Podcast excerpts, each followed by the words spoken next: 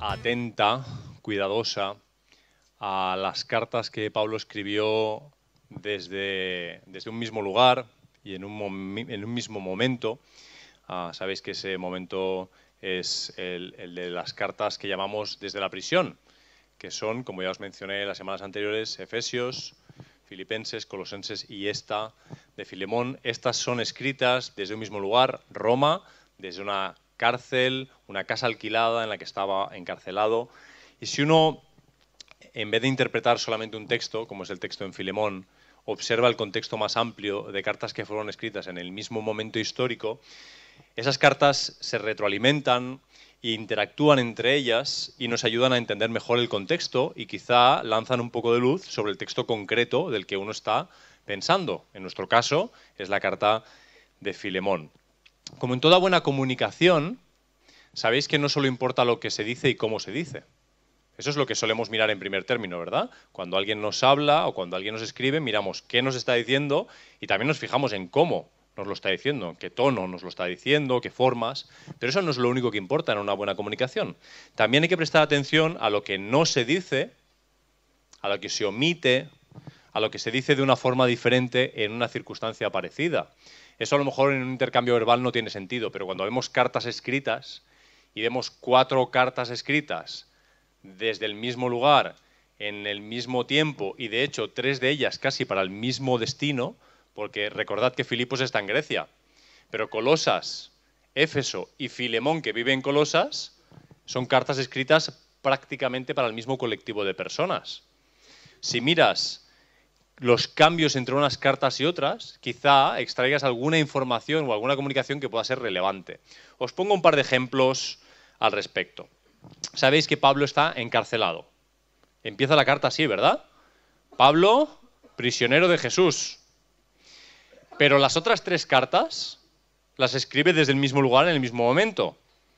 Pregunto, Efesios, Colosenses y Filipenses, ¿empiezan igual? ¿Empiezan con Pablo, prisionero de Jesús? De las cuatro, ¿cuántas empiezan así? Es un concurso, necesitáis unos pulsadores para opción 1, una carta, opción 2, 2, opción 3, 3. ¿Cuántas diríais? Va. 2, 3. Estamos jugando al azar, ¿no? Un poquito. Curiosamente, solo Filemón. Solo Filemón.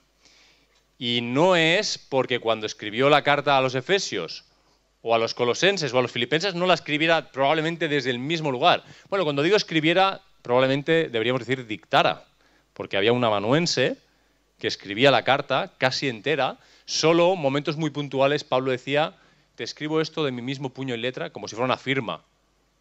Pero era, él estaba dictando la carta. Ahora, una solo de cuatro, quizá ¿Tendrá algún sentido? ¿Habrá alguna razón por la que habrá decidido empezar esta y no las otras tres con esa frase? Yo, prisionero de Jesucristo, hay un argumento ahí. Pero quiero daros otra información para que penséis en el argumento de una forma más panorámica.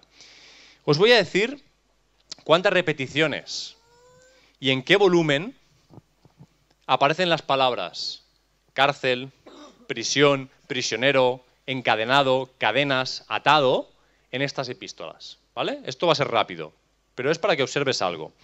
Efesios es la más larga, tiene 155 versículos.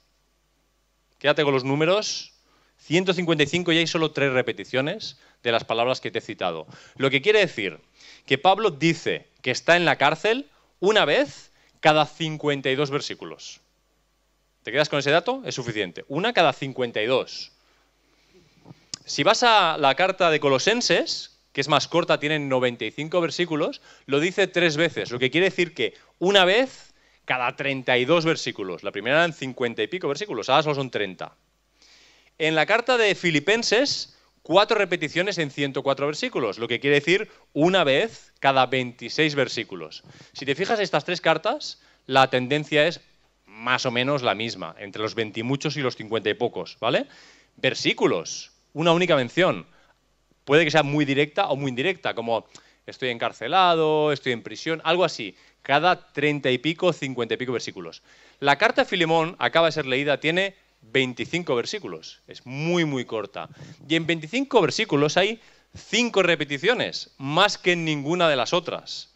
Cinco repeticiones de soy prisionero, estoy encadenado, estoy en la cárcel, estoy en cadenas. Lo que quiere decir que hay una vez cada cinco versículos. ¿Empiezas a verlo? ¿Será consciente? ¿Habrá alguna razón por la que Pablo en esta carta, pero no en las otras tres, está queriendo hablar de uno de los temas más importantes de la carta? El hecho de que es prisionero. Vamos a verlo, ¿no? ¿Os parece? Cinco repeticiones, os las cito muy rápido. Versículos 1 y 9 dice, soy prisionero de Jesús, como si, como si Jesús fuera el que le tiene en la prisión, como si Jesús fuera el guardián en la puerta de la casa. ¿Os acordáis que estaba con un soldado romano? No es que se llamara Jesús, no habla de ese soldado romano, está hablando de Jesucristo. Está diciendo, soy prisionero de Jesús, como si Jesús fuera el que le hubiera puesto la, eso lo dice dos veces. En el versículo 23 dice que es prisionero por Jesús, con los matices que tiene esa preposición. Es decir, la causa por la que soy prisionero, la razón por la que soy prisionero es Jesús. Y tú podrías discutir con Pablo, no, no, esa no es la causa. La causa es que los romanos, los judíos te han acusado, los romanos te tienen en la cárcel ahí. No, no, dice, la causa, la razón por la que soy prisionero es Jesús. No son las decisiones ni de los romanos ni de los judíos. En el versículo 13 dice que es prisionero del Evangelio. Ese es su delito, esa es su falta. Él, hasta en cinco veces, una vez cada cinco versículos, está diciendo soy prisionero, pero en ningún momento ves que diga soy prisionero porque hay un, hay una causa abierta contra mí, estoy en una cárcel romana, los judíos, todo su lenguaje, todo lo que dice constantemente es que es prisionero de Jesús, de Jesucristo, del Evangelio, por Jesús. Antes de reflexionar un poco más en qué sentido tendrá que en esta pequeña carta se hable tanto ese tema, quisiera hacerte unas reflexiones antes sobre esto de ser prisionero. Y es imposible hacer reflexiones de esto sin hacer reflexiones sobre la libertad. Porque ¿qué es lo que le carece esencialmente a un prisionero? Cuando alguien entra en prisión, a un preso, lo que se le priva es de movimiento, se le priva de decisiones, se le priva del control sobre su tiempo, sobre su espacio, sobre su vida. Como sociedad, evidentemente entendemos que es un castigo por las malas acciones, los delitos. Es como si le dijéramos, como no has sabido vivir en libertad, te privamos de la libertad que tienes para que aprendas a gestionarla. Vamos a hablar ahora de la reinserción, de presos y demás, que es una cosa en la que en España estamos un poquito atrasaditos, pero vamos a hablar del el mundo ideal, del sentido ideal que tiene que alguien sea preso y que le retengamos su libertad. Pero os pregunto, cuando retenemos la libertad a un preso, ¿le retenemos todas sus libertades? ¿O todavía retiene algunas? libertades. Creo que si lo pensáis un poco, si nunca lo habéis pensado antes, veréis que algunas libertades le quedan. Algunas. Le hemos retenido muchas, pero algunas libertades le quedan todavía a un preso. Ahora bien, salgamos del centro penitenciario y hablemos de nosotros. ¿Qué libertades tenemos nosotros? Por contraposición, si el preso dentro de la cárcel parece que tiene muy pocas libertades, se podría decir que nosotros fuera tenemos muchas, o por lo menos es la sensación que tenemos. Pero ¿cuánta? ¿Cuánta libertad tenemos? ¿Tenemos libertad absoluta? ¿Significa algo decir que tengo libertad absoluta? Pensemos por un momento en, en, esta idea, en este concepto, porque creo que es un concepto que algunos tenemos asumido, otros no lo hemos pensado o no estamos escuchando a nuestra sociedad, algunos creemos que es algo de los de fuera y no nuestro, y quiero que lo pensemos un poquito. Fijaos, creo que hay una noción bastante adulterada de lo que significa la libertad corriendo en nuestra sociedad y de la que no estamos libres. Y es la noción que, que comprende la libertad como si fuera un sinónimo, un sinónimo significa lo mismo de tener todas las, las opciones posibles. Es decir, cuando yo pienso en tener libertad, es que puedo hacer absolutamente lo que quiera. Si tú me retienes una de mis opciones, enseguida voy a decir, no soy totalmente libre. Lo que quiere decir que cuando pienso en libertad en mi cabeza o en mi corazón de alguna manera significa que tengo todas las opciones, que no estoy privado de ninguna. Si alguien me priva de alguna de mis opciones, significa que no soy totalmente libre. Si yo me voy a un buffet libre y tal como entro, uno de los camareros me dice, puede usted comer de todo lo que quiera, pero no de lo que hay en esa mesa, no es un buffet totalmente libre. O así lo percibimos, ¿verdad? Entonces, debemos reconocer que hay un sentido, una forma en la que definimos la libertad como un sinónimo de todas las opciones. O por lo menos eso corre por ahí. Ahora bien, la libertad no existe sin un contexto para la libertad. Quiero poneros algunos ejemplos. Yo, por más que lo deseo, no tengo la libertad de volar. Y os digo que me encantaría. He soñado con tener la libertad de volar. Incluso me ha aferrado a las escrituras que dicen que levantaré alas como águilas. Y, y, yo quiero tener esa libertad, pero de momento el contexto que une en una rara ecuación mi masa corporal con la ley de la gravedad, con mis habilidades aerodinámicas, me ha impedido, hasta ahora, obtener mi libertad, no sé por qué, no sé por qué os reís, me ha impedido obtener mi libertad de volar, pero yo la quiero. Quiero tener libertad para volar. Y todo lo puedo en Cristo que me fortalece. Entonces, no entiendo dónde está mi problema con mi fe. No puedo volar, no tengo la libertad de volar. ¿Significa eso que no soy totalmente libre?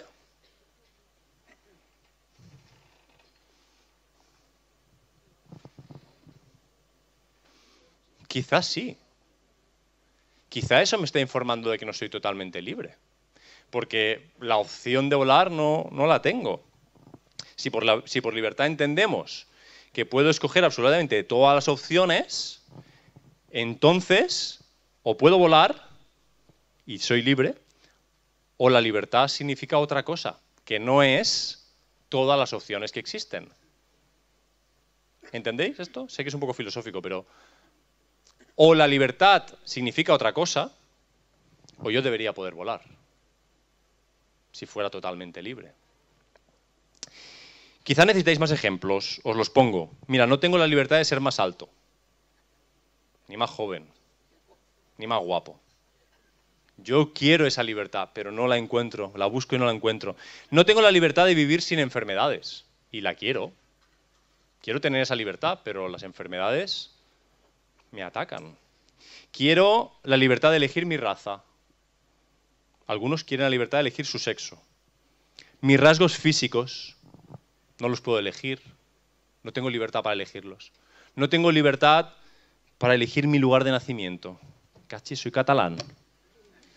En una época difícil para serlo. Mira que son buena gente. No tengo la libertad de elegir mis dones espirituales. Dice la Biblia que el Espíritu reparte como Él quiere.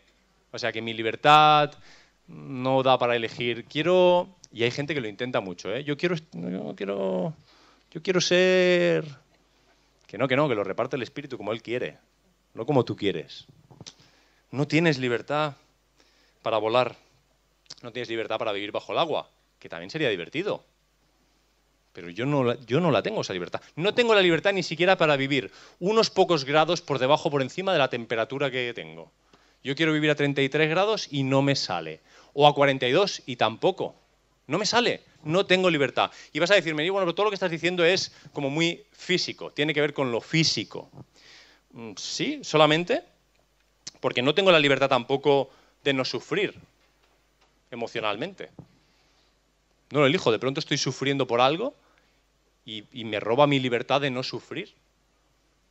En mi corazón, lo que siento. Eh, no tengo la libertad de controlar siempre mis pensamientos. De pronto están ahí.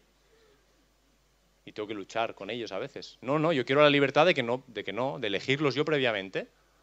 Este puede venir y este no puede venir. No la encuentro esa libertad. No encuentro la libertad de no necesitar un propósito para mi vida. Es como si me hubieran diseñado y necesito tener propósito. No puedo vivir y ya está, de cualquier manera.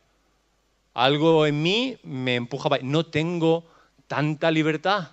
ni en lo físico, ni en lo emocional, ni en lo espiritual. Por no tener, no tengo la libertad ni de elegir el colegio de mi niño. Resulta que cuando voy y quiero que mi niño vaya a un colegio, tengo que rellenar unas inscripciones y mi libertad está privada en relación a la libertad de otros que también tienen hijos, por lo visto, y también quieren ese colegio. Pues ni eso puedo elegir, ni lo social tampoco. Ah, pues no somos tan libres, ¿eh? Espero que libertad signifique otra cosa, porque si libertad significa todas las opciones, empieza a parecer que aquí no hay mucha gente libre. No tenemos la libertad de hacer lo que queramos, con quien queramos, cuando queramos, y eso colisiona siempre con la libertad de otros. Y eso, esa frase la habéis oído mucho, ¿no? En la sociedad se dice mucho esta frase ahora, de mi libertad termina donde empieza, es, es como muy romántico, donde empieza la del otro. No solo es eso. Tampoco tienes libertad de cruzarte con un coche por la calle. El hierro gana a la carne. No, tienes ni, ni con un objeto, fíjate. Tu cuerpo no está diseñado para tener la libertad de colisionar con objetos más sólidos a determinadas velocidades. O sea, no tienes tantas libertades. Y libertad es imposible que signifique todas las opciones imaginables. Te voy a recordar un texto en Génesis 3, a ver qué te parece. Entonces la serpiente le dijo a la mujer, conocéis el contexto perfectamente, le dijo, no moriréis si coméis de, ¿sabes? No moriréis, sino que sabe Dios que el día que comáis de él, serán abiertos vuestros ojos y seréis como Dios, sabiendo el bien y el mal. Resulta que el nuevo atuendo al que llamamos libertad absoluta no es algo tan diferente a lo que antiguamente, en el principio, ya vemos que es querer ser como Dios. ¿Para qué querían estos dos ser como Dios? ¿Cuánta libertad tenían Adán y? ¿Recuerdas el huerto? Dios crea y, hace allí de todo, de todos los árboles, de toda la fruta. Había papaya, mango, piña, tropical, bien, en la temperatura buena, mm, aguacates que no estaban duros, todo, todo era, era perfecto. Podéis comer de lo que queráis, haced lo que queráis, sed creativos, disfrutad de la vida, enjoy your life.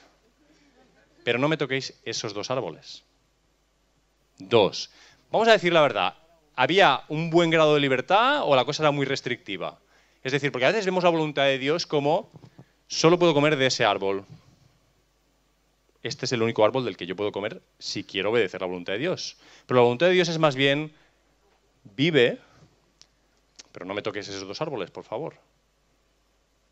Y estamos ahí retorciendo la voluntad de Dios.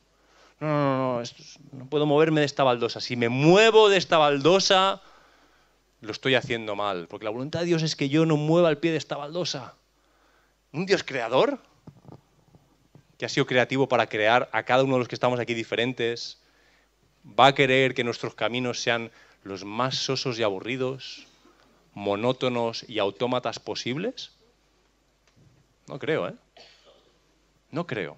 Pero nosotros estamos ansiosos por tener la libertad que le suponemos a Dios. Por eso querían ser como Dios. ¿Qué les diferenciaba de Dios? Que Dios tenía el poder para hacer lo que quería, cuando quería, como quería, con quien quería. Ellos podían hacer eso bastante dentro de la creación que les había regalado. Pero Dios podía hacer lo que le diera la gana. Él es el único ser autodeterminado, absolutamente libre. Y estos dos no se conformaban con lo que tenían, querían ser absolutamente libres, tener todas y cada una de las opciones. Si soy Dios, podré volar, podré vivir debajo del agua, podré vivir a la temperatura que me dé la gana. Todo podré hacerlo. Mi libertad será absoluta. Os voy a decir algo. Por más que estéis de acuerdo, filosófica o teóricamente con lo que os estoy planteando, os pasa lo siguiente a todos. Voy a decir a todos, va, me arriesgo, me arriesgo y digo que a todos. En el mismo momento que a nivel práctico, concreto, del día a día, cotidiano. Una persona cualquiera, la que sea, aunque sea un hermano querido, pise, se entrometa, introduzca, ponga un pie en un pequeño espacio de vuestra libertad donde no lo queréis, en ese mismo momento os vais a rebelar. y vais a decir, ¿eh? ¿qué hace ese pie ahí? Esa baldosa es mía. Quita tu pie de aquí. Ese pie solo te está impidiendo a lo mejor una opción. A lo mejor tú tienes 100 y ese pie te impide una. Una. Pero en el momento que te impiden una, tú dices, me están tocando mi libertad. No es ni la que querías. El tipo se ha comido el último filete de pollo que había. A ti no te gusta el pollo, tú ibas a comer marisco. Pero ahora ya no puedes comer pollo porque ya no hay. ¿Cómo se atreve? Te han tocado una opción, pero tú dices, y entonces te pones en plan guerrero reivindicativo, reivindicador por tu libertad. Ya no es por el pollo, es por mi derecho al pollo. Mi derecho a comer pollo cuando yo quiera comer pollo. Sé que estáis entendiendo la metáfora. Solo te han quitado una opción, pero tú dices, ya, ya no soy libre. El problema es que filosóficamente ya no soy libre. Quizá el problema es que filosóficamente tu definición de la libertad es un asco. A lo mejor ese es el problema.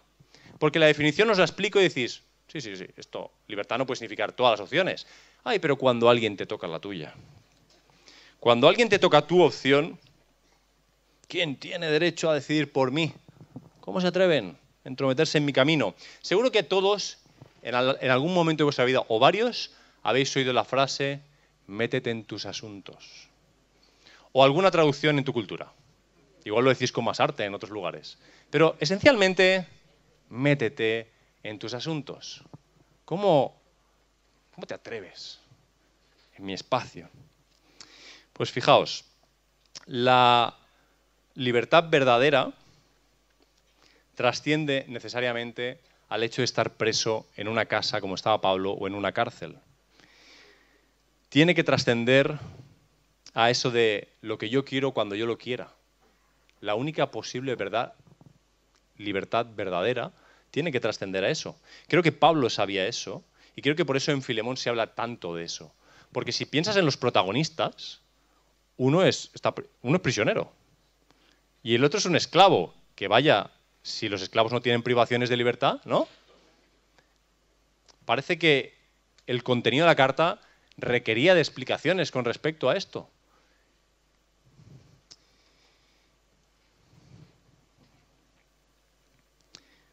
Lo que sí significa verdaderamente ser libre es que en cualquier situación y digo en cualquier situación, en cualquier circunstancia. ¿Cómo sé que en cualquier circunstancia? Porque este mensaje nos lo ha dado Dios, hablándonos de una persona que es esclavo y hablándonos de una persona que está prisionero. O sea, sí, tú puedes pensar, no, pero mis circunstancias son peores. ¿De verdad? O sea, a lo mejor estás enfermo, quizás sería la tercera de la tríada del mal. Pero lo que nos está transmitiendo esta carta es, un prisionero puede ser libre, un esclavo puede ser libre, entonces necesitamos entender qué significa ser libre. Necesitamos entenderlo. Vamos a fijarnos en la vida de estos hombres una vez más. Aparentemente en esta carta de los tres el único prisionero es Pablo. Y digo aparentemente. Sus limitaciones en cuanto a la libertad no son, sin embargo, las de la casa donde está preso. ¿Recordáis las cinco expresiones que él usa? Ninguna es estoy preso en esta casa. No me tienen preso los romanos, no me tienen presos judíos, me tiene preso Jesús. Él dice que quien le tiene preso es Jesús. ¿Recordáis que os expliqué hace dos domingos que los esclavos en el Imperio Romano no tenían entidad jurídica, no tenían DNI, no tenían tarjeta de la seguridad social, no tenían derecho a tenerlas, no se podían casar y pertenecían jurídicamente a un dueño, a un amo? ¿Recordáis todo eso que os expliqué? No podían tener propiedades, no puedes comprar, no tienes un nombre jurídico. Así eran los esclavos en el Imperio Romano. Ahora, fíjate cómo era la vida de Pablo. Mira, Pablo, desde el momento en que conoció a Jesús, Jesús le encontró, ya no hacía lo que él quería, hacía lo que le decía Jesús que hiciera. No iba donde él quería ir, iba donde Jesús le decía que fuera. No tenía recursos propios, no tenía dinero propio, sino que los recursos que recibía, que los recibía a través de Dios, a través de la iglesia, a través de hermanos, no eran suyos, sino que él se consideraba un mayordomo de su Señor. Él también entendía que tenía un amo. Dime tú si no se parece en verdad la vida de Pablo a la de Onésimo.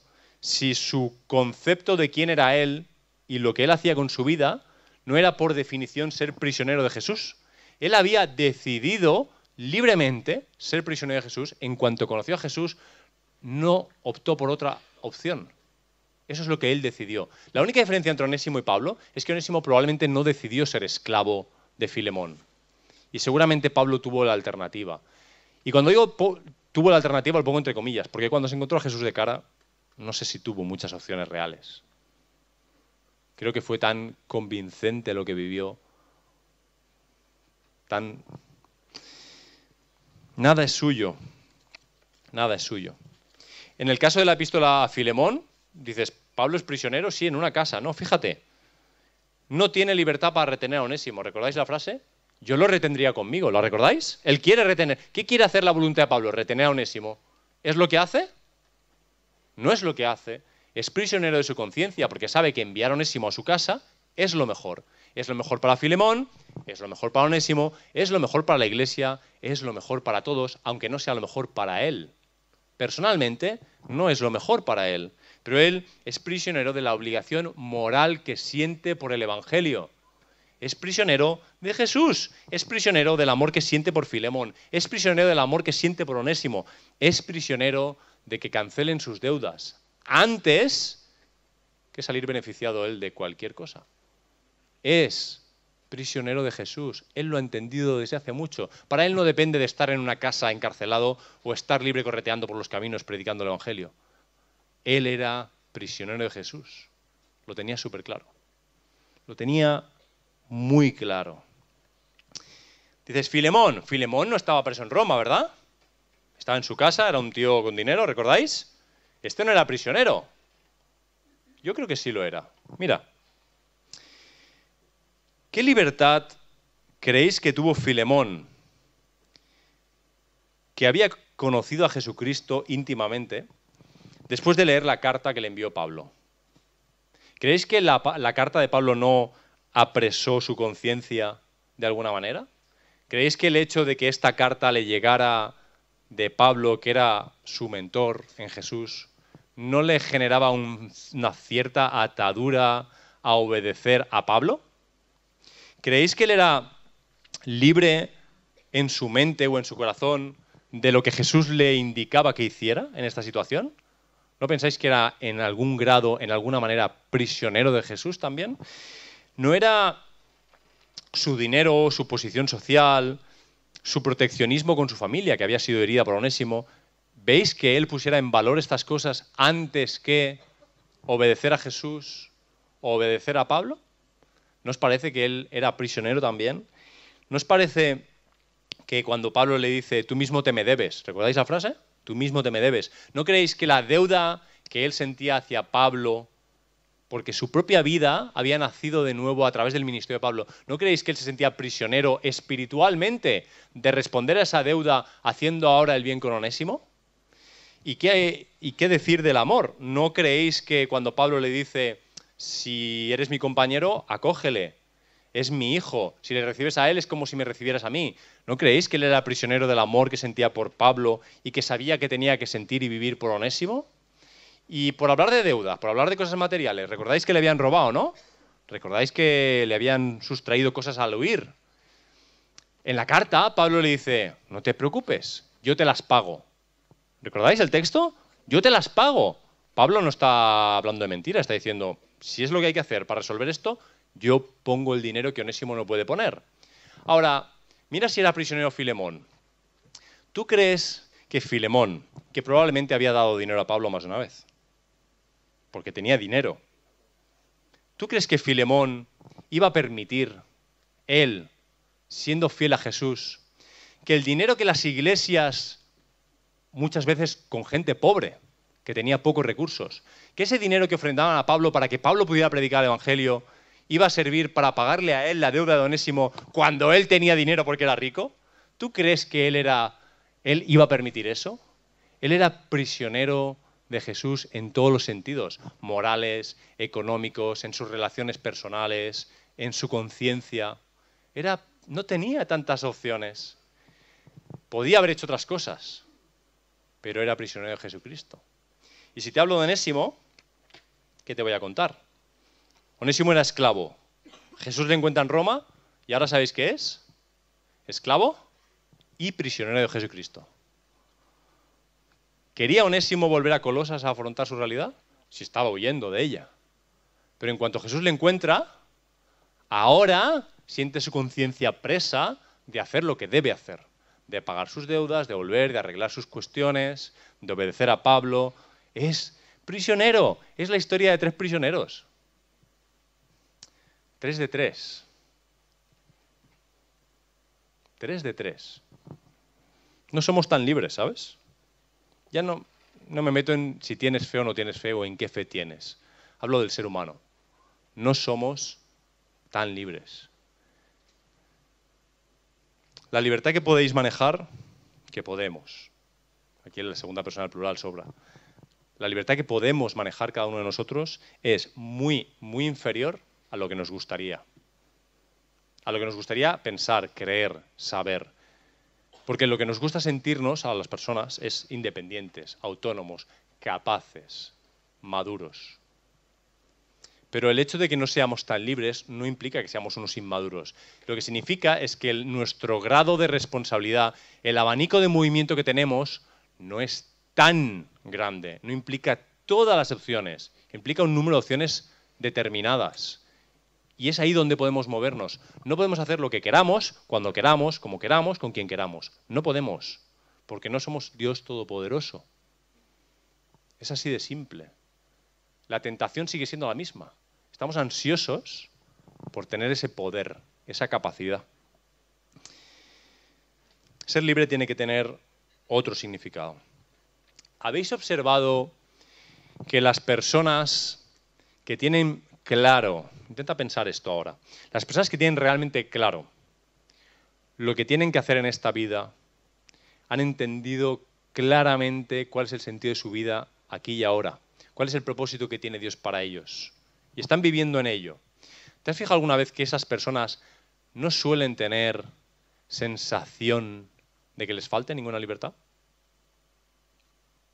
Objetivamente tienen la misma que tú y que yo, ni más ni menos. Pero las personas que entienden lo que tienen que hacer con su vida, que tienen su propósito claro, no están ahí todo el día, no soy libre, no soy libre para hacer esto o lo otro, porque están haciendo aquello que creen, que tienen convicción que deben hacer. La libertad en Cristo que vivieron Pablo, Filemón y Onésimo, tres prisioneros de Jesús, limitaba sus opciones. Porque la verdadera libertad no es la de la totalidad de las opciones, eso no existe, sino las opciones verdaderamente libres. De todas las opciones que tienes delante de ti, hay opciones que son verdaderamente libres, opciones liberadoras. Opciones que no te llevan hacia la esclavitud que te deshumaniza. Y el que conoce esas opciones es Dios, que nos ha creado. Él sabe qué caminos nos llevan hacia la vida y qué caminos nos llevan hacia la muerte, qué caminos nos llevan hacia la esclavitud, hacia la autoesclavitud. Caminos que elegimos y en los que nos autoesclavizamos de nosotros mismos, de otros, de circunstancias, de situaciones, nos endeudamos de todas las maneras posibles. Somos prisioneros de Jesús los que queremos y tenemos opciones limitadas. Y eso significa que hay límites, que la libertad tiene un contexto. La libertad de mi vida tiene un contexto de temperatura. Me conviene vivir en los 36, 37 grados. Dios sabe por qué. Lo sabe. Estoy limitado.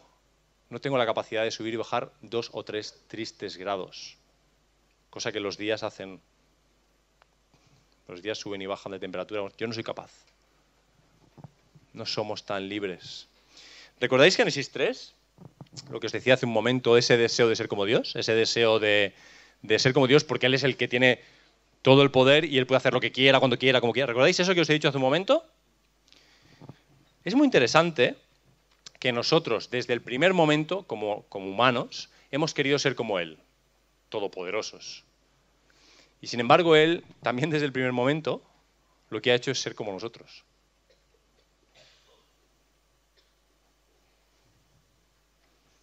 Él es el único ser totalmente libre, autodeterminado.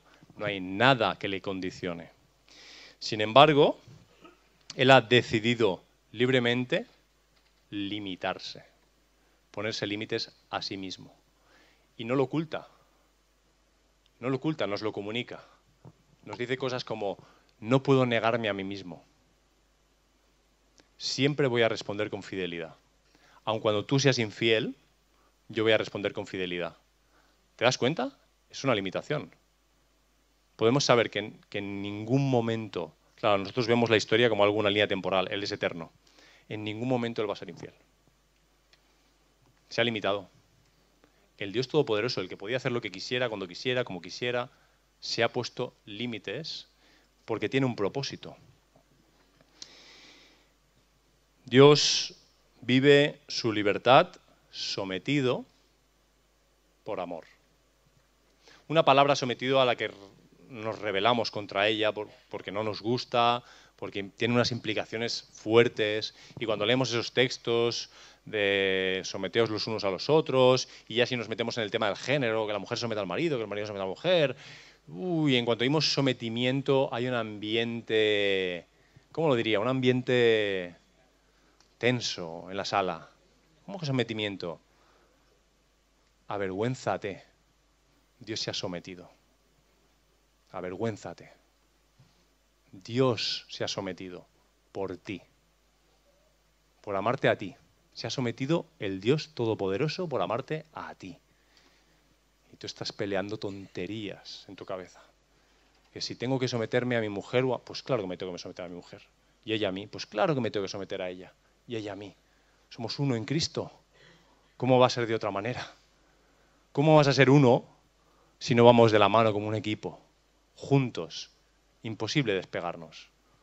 ¿Cómo vamos a hacerlo si no? ¿Somos un cuerpo en Cristo? ¿Somos el cuerpo de Cristo? Pues ¿cómo no vamos a someternos unos a otros? ¿Cómo es posible ser un mismo cuerpo y que cada miembro vaya por su cuenta? Ningún, ningún miembro de mi cuerpo se ha separado jamás de mí, gracias a Dios. Y espero que no lo haga. Pero cuando lo haga morirá por necrosis, porque dejará de ser alimentado por la cabeza del cuerpo, que es Cristo. Dios se ha sometido. Es Dios prisionero. El Dios de los tóxicos es Dios prisionero de su propia naturaleza. Se ha apresado a sí mismo en la fidelidad, en el amor, en la gracia, en, su mensaje de salvación por los seres humanos, en su propósito de salvarnos, Él se ha sometido a sí mismo. Es prisionero de sí mismo. Es prisionero hasta del juicio. A veces la gente le gusta mucho decir, hablar del juicio, del juicio al final. Dios no va a juzgaros. Se lo ha regalado a Jesucristo el juicio. Se lo ha regalado, le ha dicho, eres responsable de esto. Dios Padre se ha sometido al juicio de Jesús. Y si hablamos de Jesús, no sé ya ni qué decirte. Prisionero de un cuerpo humano para salvarte a ti. No tenía ninguna necesidad de implicarse en el mundo físico. No necesitaba eso. Estaba en la gloria con el Padre. De ahí viene la expresión, estoy en la gloria estoy en la gloria. Él estaba en la gloria con el Padre y se limitó hasta el punto de tener un cuerpo como el tuyo. El todopoderoso del universo vestido de bebé. Si eso no es someterse, si eso no es emprisionarse. Prisionero de la cruz. Libremente, ¿eh? De la cruz. Prisionero del sufrimiento esclavo de todos. No era un discurso eso de el que quiera servir, que sea el último, tal, no sé qué. No, no, no. Jesucristo, esclavo de todos los que estamos aquí. Poniendo su vida por cada uno de los que estamos aquí. el que caminaba y no hacía su voluntad, sino que hacía la voluntad del Padre. Es decir, viviendo de la última manera que queremos vivir cada uno de nosotros, prisioneros de la voluntad de otra persona. Te peleas con tu esposa por fregar los platos porque no quieres ir a su voluntad de que tienes que colaborar y que la casa de los dos. Por esas tonterías te peleas. Pero Jesucristo es esclavo de todos. Esclavo. Cediendo todo, cediendo su vida, soltándola, no reteniéndola, por amor a ti. Pues ojalá, ojalá fuéramos como Él. Ojalá quisiéramos ser como Él. No con la intención de Génesis. El más poderoso del universo vestido de bebé, vulnerable, rechazable, se ha hecho prisionero de tu voluntad personal. Tú tienes la capacidad de decirle, vete de aquí. No quiero saber nada. Tienes la opción de rechazarle. Se ha hecho prisionero hasta de tu libertad. Escupible. Insultable. Asesinable. ¿O no es eso lo que hicimos con él? Hasta ese punto se ha hecho prisionero. ¿Y no tenía poder él para otra cosa? ¿O de qué iban las tentaciones en el desierto cuando subió aquel pináculo y tírate de aquí, si tú eres poderoso, a ti no te tienen por qué afectar las leyes de la física, ¿verdad Jesús? Tírate, le dices al Padre, enviará ángeles. No, no va de esto, no va de esto. Yo no he venido para esto, he venido para ser esclavo de todos. Ojalá quisiéramos ser como Dios, ojalá quisiéramos ser como Jesús, pero no en esa manera de Génesis de querer ser todopoderosos, tener todo el control, todas las capacidades, todo. No, no. De reconocer nuestras limitaciones y de vivir en la voluntad de Dios. Ojalá quisiéramos imitarle. Estoy concluyendo. Mira, creo que te ha quedado bastante claro que no tienes libertad, por lo menos no es absoluta, no la tienes. De hecho, Hechos 17 es tan claro, dice, Dios ha prefijado el orden de tus tiempos y los límites de tu habitación. Tus días están contados, tu tiempo, tu espacio físico está perfectamente calculado por Dios. O esta vida aquí, ¿qué es si no? Un soplidito. Ya sé que cuesta, ¿no? Nos preferimos verla con calma, 80, 90 años, está bien, pero está prefijado por Dios. Está prefijado. Una mala, buena noticia. Elijas lo que elijas, eliges prisión. Elijas lo que elijas en la vida, eliges prisión. Puedes ser prisionero de ti mismo, de tu pecado, del enemigo de tu vida, de tus circunstancias, y tu vida estará llena, llena de cadenas. De algunas serás consciente, de otras ni serás consciente. Otras estás, las tienes hace tanto tiempo que ya ni las sientes, te has acostumbrado a moverte con ellas, ¿sabes? Como cuando, no sé, ya te has habituado a ellas de tal manera que no sientes que estés encadenado, sientes que es la vida lo que es. O puedes ser prisionero de Jesús. Nadie te puede obligar. No es como con Onésimo, esclavo. Estos, las leyes están a mi favor. No, no, para ser prisionero de Jesús es una, es una cuestión completamente libre. Pero te aviso de que tu libertad estará condicionada por la voluntad de Dios. No siempre irás donde quieras. A menudo no irás donde tú quieras. No siempre harás lo que tú deseas hacer. A menudo harás cosas que no quieres hacer, aun cuando sea en tu propio perjuicio y por el bien de otros. Te tocará recibir onésimos de todo tipo. De todo tipo. Te aviso de que serás perseguido por tus ideas, por tu forma de pensar, por tus decisiones radicales, fanáticas, es probable que a menudo tu condición social sea peor que la de un esclavo. Por lo menos en los tiempos que corren es probable que eso suceda. En ocasiones vas a ser ofendible, burlable, abusable y seguirás prisionero del perdón, del amor, de la bondad, del sacrificio. Onésimo lo habrá hecho a conciencia, pero tú querrás perdonarle y serás abusado. A imagen y semejanza de Jesucristo. Ojalá quisiéramos ser como Él. Si vas a elegir cadenas, acepta este consejo. Elige las cadenas del Evangelio. Si la elección es entre cadenas y cadenas, elige las buenas. En tu prisión vas a encontrar libertad en una forma en la que no imaginabas. En una forma que no es la forma en la que se describe o se define libertad. En una forma que trasciende, que va más allá, que hasta que no lo experimentes, esto son solo palabras. Hasta que no lo vivas, esto son solo palabras. Os recomiendo que seáis prisioneros de la libertad de Jesucristo. Que seáis prisioneros de Jesucristo.